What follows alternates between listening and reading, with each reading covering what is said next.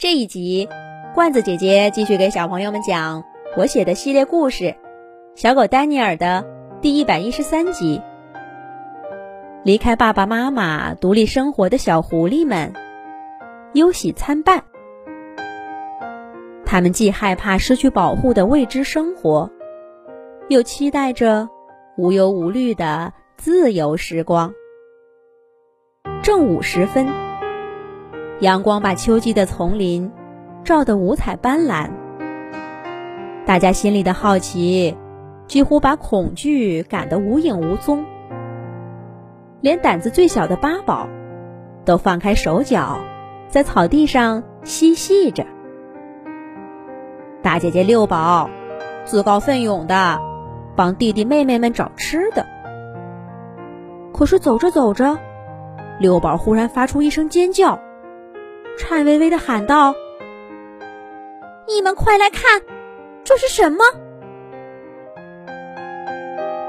七宝、八宝和九宝凑到姐姐身边，六宝小心翼翼的挪开脚丫，让大家看他刚刚踩过的地方。软乎乎的泥土地上，六宝的脚印儿清晰可见。可是套在他脚印外边的。还有一个浅浅的大脚印儿，那个脚印儿的边缘已经模糊了，看不出是尖的还是钝的。不过很明显，那不会是一只鹿、羊或者水牛的圆形蹄印儿，而是像小狐狸它们一样的肉食动物留下的，而且是一只更大的肉食动物。小狐狸们雀跃的心，一下子像被雨水打湿的羽毛，沉得低低的。这会是什么动物呢？是狼、猞猁、老虎，还是小棕熊？每一只小狐狸心里都直打鼓。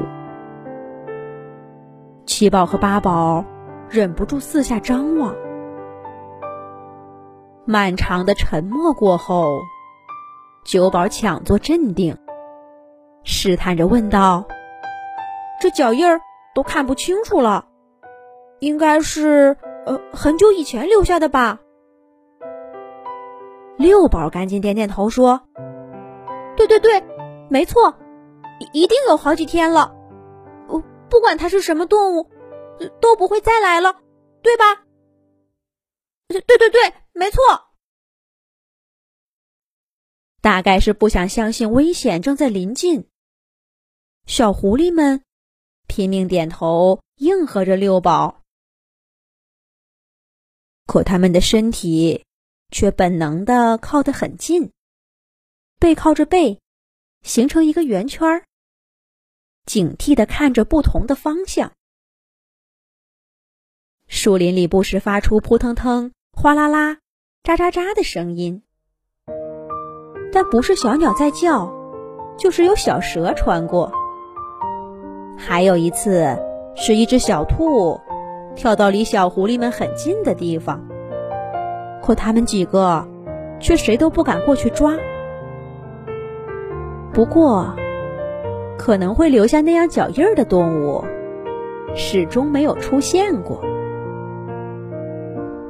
过了好一会儿，六宝转转酸疼的脑袋，推开挤在自己身边的七宝，故作轻松地说：“好啦好啦，没危险了，我要去找吃的了。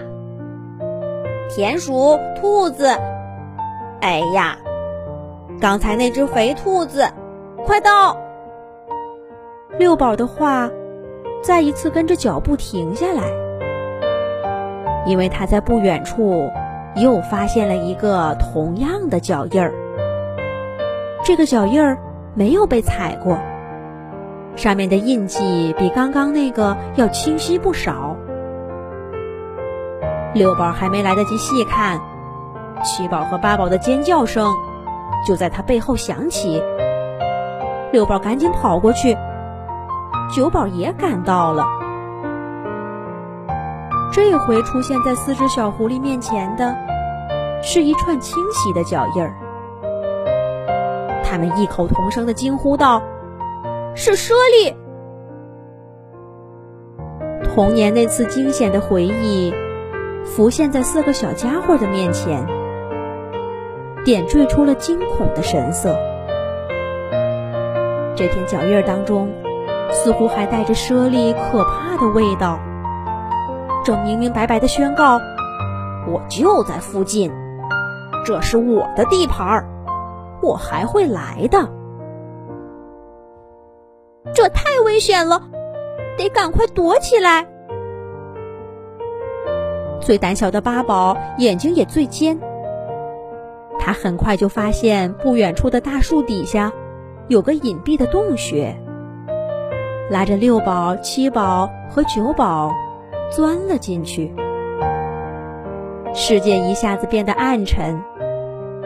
原本让人心生恐惧的黑暗，在这个时候，却变成了小狐狸们安心的庇护所。可是，当洞穴外面更浓重的夜色降临时，这种透不过光的颜色，重新恢复了吓人的本质。没错，小狐狸们在洞穴里躲了一个下午。当然。他们是在昏睡中度过的，直到夜色和饥饿叫醒了他们。九宝从怀里滚出几个果子，递给六宝、七宝和八宝，说道：“快吃吧，天黑了，外面危险，没办法出去打猎，就用这个填填肚子吧。”六宝蹭蹭九宝的头说。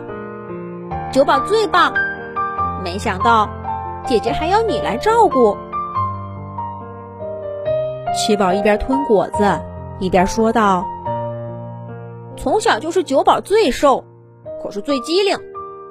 我怎么就没想到藏点果子在身上呢？”坐在最远处的八宝打断他们几个的话，说道：“我做了一个重要决定。”是什么决定呢？下一集讲。